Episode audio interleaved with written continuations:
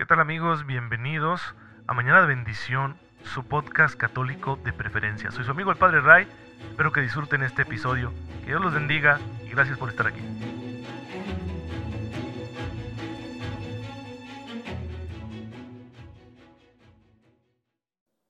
Muy buenos días, bienvenidos a su podcast católico favorito, Mañana de Bendición. Soy su amigo el Padre Ray. Espero en Dios que se encuentren muy pero muy bien, gozando de cada cosa buena que el Señor quiere darnos, gozando de su gracia, mediante la cual nosotros podemos vivirlo todo cristianamente, según las enseñanzas del mismo Jesucristo nuestro Señor. Pues bien, hermanos, es muy importante que aprovechemos la gracia de Dios y solo tenemos esta vida para hacerlo, porque si no, pues eh, no nos van a salir bien las cosas, no nos van a salir como Dios quiere y seguramente nos vamos a complicar demasiado, nos vamos a meter en problemas, nos vamos a hacer daño, vamos a agrandar los problemas que ya tengamos y sobre todo nos vamos a perder la oportunidad de servir a nuestro Dios. Nos vamos a perder la oportunidad de amarlo más, de encontrarlo todos los días, en fin, de tener una amistad con Él que nos lleve al cielo. Así que sería muy triste nuestra vida si no aprovechamos nosotros la gracia. Grandes hombres y mujeres han aprovechado esta gracia de Dios y han sido dichosos precisamente por eso y bueno, pues eh, si ellos pudieron, ¿por qué nosotros no? Estos hombres y mujeres a veces lo hicieron en medio de circunstancias muy complicadas, mucho más difíciles de las que nos ha tocado vivir a ti y a mí. Pues eh, vamos dándole la oportunidad a la gracia para que hoy también tú y yo podamos ser santos como ellos. Y una de las grandes santas de la historia de la iglesia es la que hoy estamos recordando en la liturgia. Hoy es memoria de Santa Clara de Asís, una mujer que nace en el siglo XII allá en Italia, que va a conocer, siendo relativamente joven, va a conocer a Francisco de Asís, se va a sentir pues fascinada por el ideal de pobreza que vivía San Francisco, un ideal en el que la pobreza se convierte en un instrumento para conocer al Señor y para servirlo.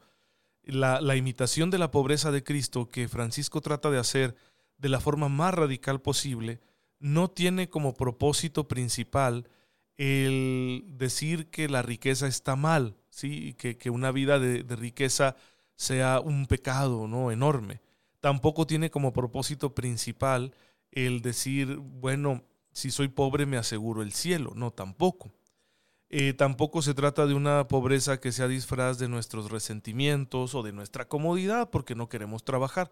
No, la pobreza de Francisco de Asís es ante todo un estilo de vida que se asume por amor a Cristo a un Cristo al que se encuentra precisamente en los pobres, y que la mejor manera de amar lo que encuentra Francisco es haciéndose pobre con los pobres y para los pobres.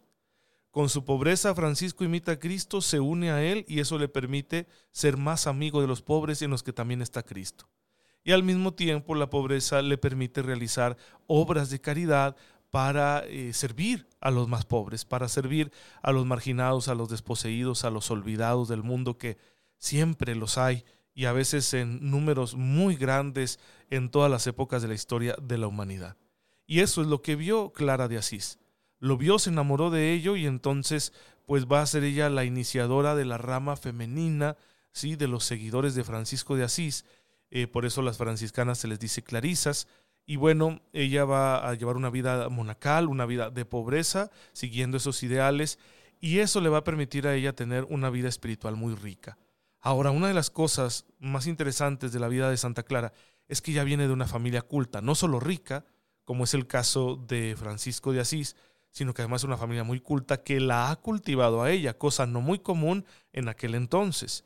Ella ha aprendido a leer, a conocer, por ejemplo, el latín, lo cual le permite acercarse con mayor profundidad a los escritos espirituales, teológicos, a las mismas escrituras, y eso la va a ayudar muchísimo para que su vivencia del ideal franciscano sea traducida en términos espirituales y teológicos, y le va a dar gran difusión entonces al ideal franciscano precisamente por esa virtud, porque la pobreza no debe esconder nuestras cualidades.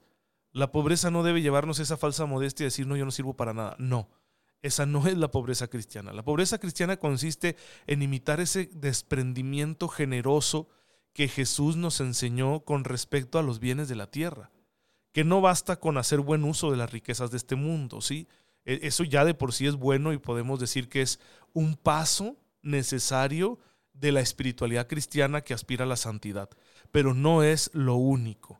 Después de ese paso, después de decir, híjole, yo ya estoy usando, creo, de forma justa las cosas de este mundo, también hay que desprendernos un poco materialmente, hacer sacrificios materiales.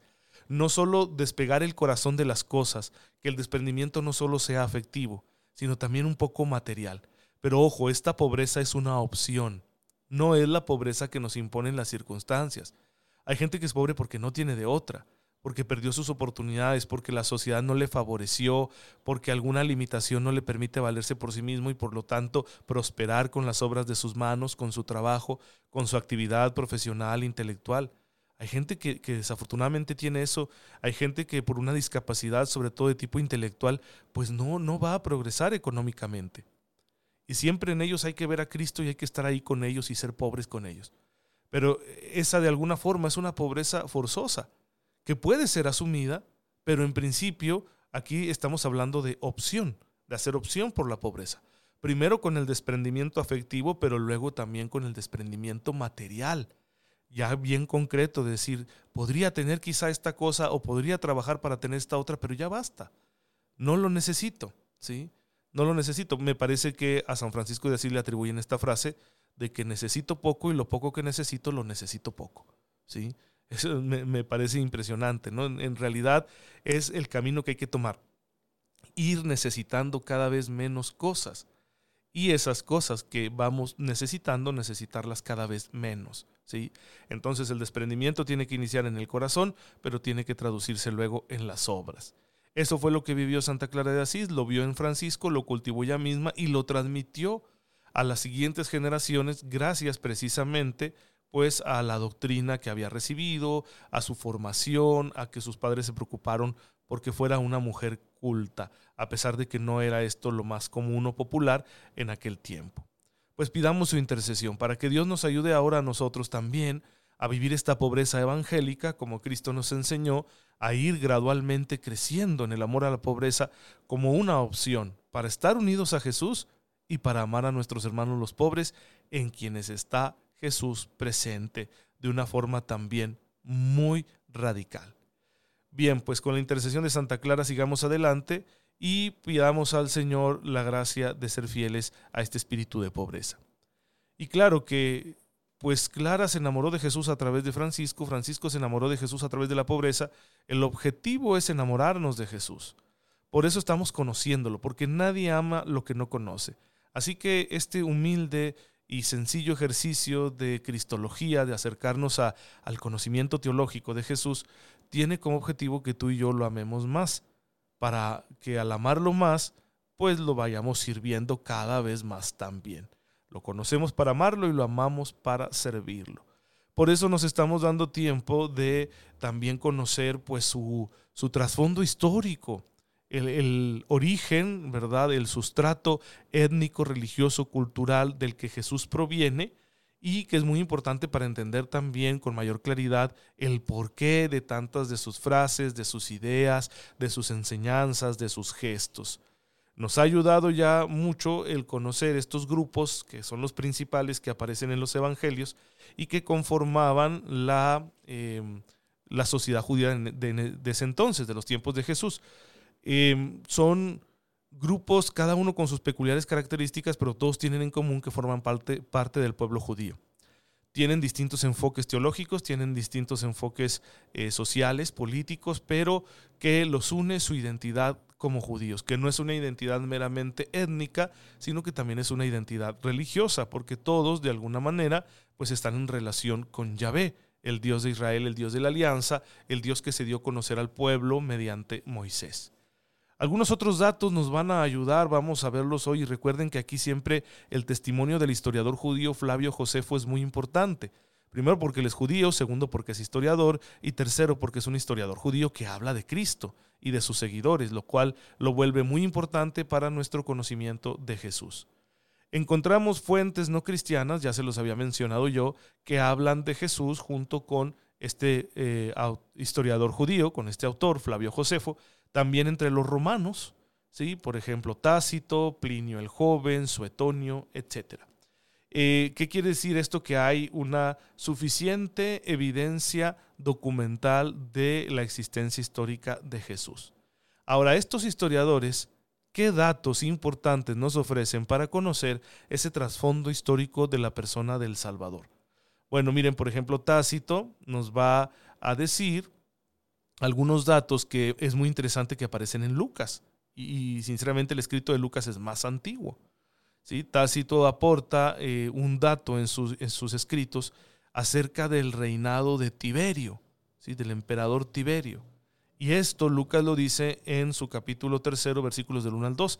En el año 15 del imperio de Tiberio César, siendo Poncio Pilato procurador de Judea y Herodes tetrarca de Galilea, Filipo su hermano tetrarca de Iturea y Traconítide y Lisanias tetrarca de Abilene, en el pontificado de Anás y Caifás fue dirigida la palabra de Dios a Juan hijo de Zacarías en el desierto.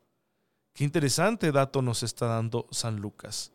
Es muy interesante porque habla de quiénes son las autoridades romanas de ese tiempo, de quiénes son las autoridades religiosas judías de ese tiempo, autoridades más locales como Herodes y su hermano Filipo.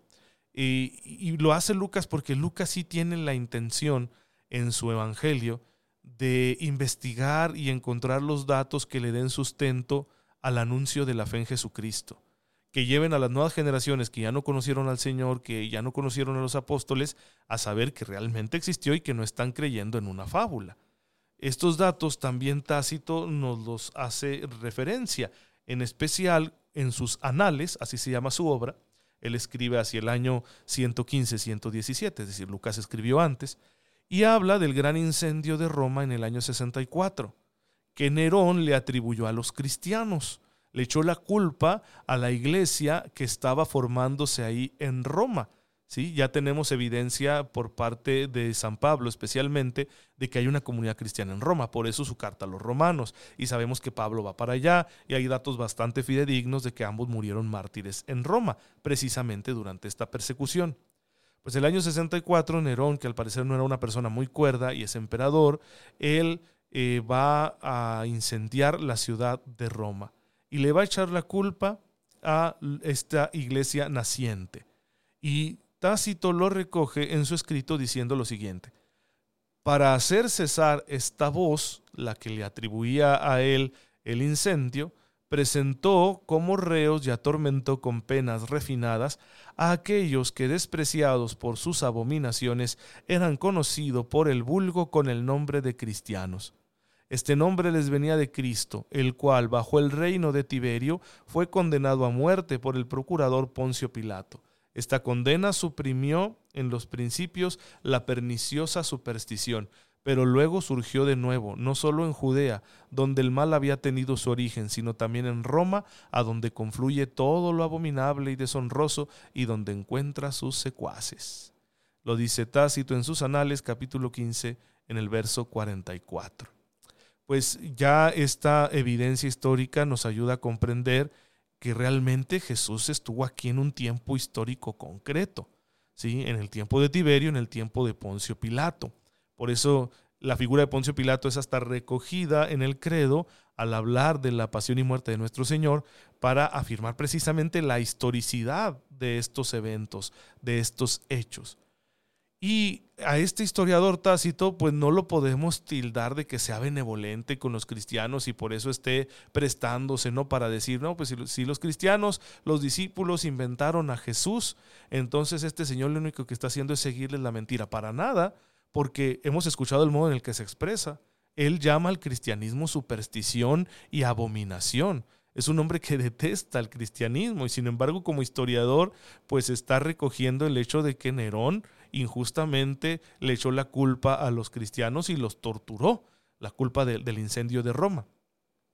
Es un historiador que además escribe en un tiempo en el que la iglesia no tenía una relevancia como para poder, vamos a decirlo así, eh, buscar ¿no? apologistas entre las grandes autoridades o entre los intelectuales. Para nada. Estamos a principios del siglo II, donde aún la iglesia es una minoría y que se encuentra constantemente eh, perseguida por las autoridades romanas. Así que no tiene nada de benevolente con el cristianismo este historiador, por lo cual esto vuelve su testimonio más confiable todavía. porque no está escribiendo como para decir, no, miren, es que sí, Cristo existió, porque en realidad yo soy cristiano y los quiero convertir a ustedes también en cristianos. No, al contrario, simplemente está recogiendo un hecho histórico en el que, sin embargo, no oculta su desprecio por el cristianismo. Y así tendremos nosotros también algunas otras afirmaciones de otros historiadores, no las vamos a ver aquí para no abrumarnos, pero ya vamos conociendo entonces que eh, los evangelios tienen datos históricos fieles, ciertos, que no se están inventando las cosas, a pesar de que no tienen una pretensión de eh, hacer una historia, una biografía acerca de Jesús. Cada evangelio tiene un interés distinto. Podríamos decir, así lo, lo, ha visto la iglesia durante mucho tiempo, desde tiempos de, de los padres de la iglesia, es decir, desde los primeros siglos, que el evangelio de Marcos tiene una finalidad pues evangelizadora, ¿sí? querigmática, de hacer un primer anuncio, una primera presentación de Jesús se ha visto el escrito de Marcos como fruto de una puesta por escrito, valga la redundancia, de una predicación apostólica, probablemente la de San Pedro. En cambio, el Evangelio de Mateo trata ya de presentar a Jesús de un modo distinto, más amplio, porque está hablando a una comunidad de origen judío. Y entonces les habla en un tono, sí, con unos datos que son importantes para los judíos, para que reconozcan a Jesús como Mesías. Lucas, en cambio, escribe con el interés de dar fundamento a la fe de cristianos de segunda, tercera generación que ya no conocieron al Señor, que ya no conocieron a los apóstoles. Es probable que el mismo Lucas no haya conocido al Señor, no haya conocido a los apóstoles. No sabemos si este Lucas es Lucas el médico que menciona San Pablo en una de sus cartas. Es bastante probable que lo sea, pero aún así ni el mismo Pablo conoció al Señor. Es decir, Pablo ya conoció a Cristo cuando se le apareció. Pablo solo tuvo experiencia del resucitado. Y aún así, bueno, él, es creyente y se hace apóstol y así ha seguido la fe de la iglesia hasta nuestros días. Tampoco ustedes y yo hemos conocido terrenalmente a Jesús o a los apóstoles y aquí estamos como creyentes y también como evangelizadores. Bien, esa es la finalidad de Lucas. En cambio, San Juan tiene una experiencia distinta porque Juan hace una reflexión teológica. Juan se está preguntando, ¿qué significa la presencia de Cristo? ¿Quién es Él?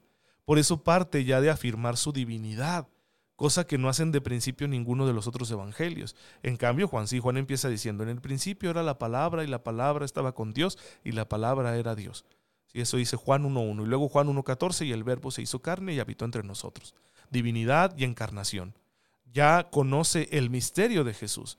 Ya sabe que Jesús no es un simple hombre, no es un profeta más, es Dios hecho uno de nosotros. Esto significa que esa comunidad de San Juan ya pensó mucho, ya puso en oración, ya reflexionó muchísimo acerca del misterio de Cristo y por eso estas distintas connotaciones. Luego, hermanos, hay otro dato muy importante para comprender este trasfondo histórico de Jesucristo nuestro Señor. Es una expectativa religiosa muy intensa que se daba en el pueblo judío en tiempos de Jesús y es la expectativa mesiánica. Ya el Mesías había sido anunciado y prometido. Tenemos anuncio de esto de parte de Moisés en el Deuteronomio. Dice, Dios les dará otro profeta como yo. También al rey David se le hace una, una promesa, una profecía mediante el profeta Natán, que un descendiente suyo se reinará, se sentará, perdón, en el trono de su reino y reinará eternamente están también eh, las figuras mesiánicas que aparecen, por ejemplo, en profetas como Isaías, donde habla de este siervo de Yahvé que con sus sufrimientos vendrá a realizar una nueva alianza. Entonces ya está muy anunciado. Claro, eh, también en el profeta Daniel encontramos nosotros esa visión que tiene de un hijo de hombre que recibe del anciano de muchos años el poder y el reino y que va a reinar precisamente con un reino que no tiene fin. Eh, todas esas son promesas, son profecías, son anuncios del Mesías. Sin embargo, hacia el final de, esta etapa del pueblo de Israel, antes de la llegada de Jesucristo nuestro Señor, pues viene esa lucha que tienen contra estos pueblos que los dominan. Primero los Seleucidas y después los romanos, que son pueblos paganos y que a veces quieren borrarles su identidad, eh, especialmente en lo religioso. Esto suscita una fuerte reacción del pueblo judío y por eso hay muchos escritos extrabíblicos que ya hablan del Mesías pero en otro tono, con términos políticos de un Mesías que va a venir con un ejército, va a derrotar a los enemigos de Israel y va a hacer que Israel sea una nación poderosa y ahora ya Israel no va a ser dominado, sino que va a dominar. A esa literatura le llamamos literatura apocalíptica precristiana, ¿sí? Es una literatura apocalíptica judía, ¿sí? que se da especialmente a partir del tiempo de los macabeos. Hay muchos de estos escritos que ni los judíos tienen como palabra de Dios, ni tampoco la iglesia los va a tener como palabra de Dios, pero sin embargo ejercían una influencia en el ambiente espiritual, religioso y en la imaginación de los judíos de tiempos de Jesús. Así que esa idea está ahí en el aire, están esperando al Mesías. Precisamente por eso San Pablo le llama al tiempo en el que Jesús viene al mundo, nacido de una mujer, nacido bajo la ley, así lo dice San Pablo en la carta a los Gálatas, le llama la plenitud de los tiempos. La expectativa y está, el pueblo ya quiere al Mesías, saben que el Mesías está por llegar. Así que no se pierdan el episodio de mañana en el que estaremos hablando ya con datos más precisos y acudiremos también a las escrituras para conocer esa expectativa mesiánica que tenía el pueblo judío en tiempos de Jesús y que por una parte les va a ayudar a ellos a, comprender un poco lo que Jesús está diciendo, el cómo se está presentando, aunque también los va a desafiar porque la idea de mesianismo que Jesús tiene es distinta de la que ellos se habían formado. Te damos gracias, Padre, porque nos permites conocer a tu Hijo para amarlo más y poder servirlo con entrega todos los días de nuestra vida. Haz que nunca nos falte tu divino auxilio para poner en práctica todas sus enseñanzas, el que vive y reina por los siglos de los siglos. Amén. El Señor esté con ustedes. La bendición de Dios Todopoderoso, Padre, Hijo y Espíritu Santo, descienda sobre ustedes y los acompañe siempre. Muchas gracias hermanos por estar en sintonía con su servidor. Oren por mí, yo lo hago por ustedes y nos vemos mañana, si Dios lo permite.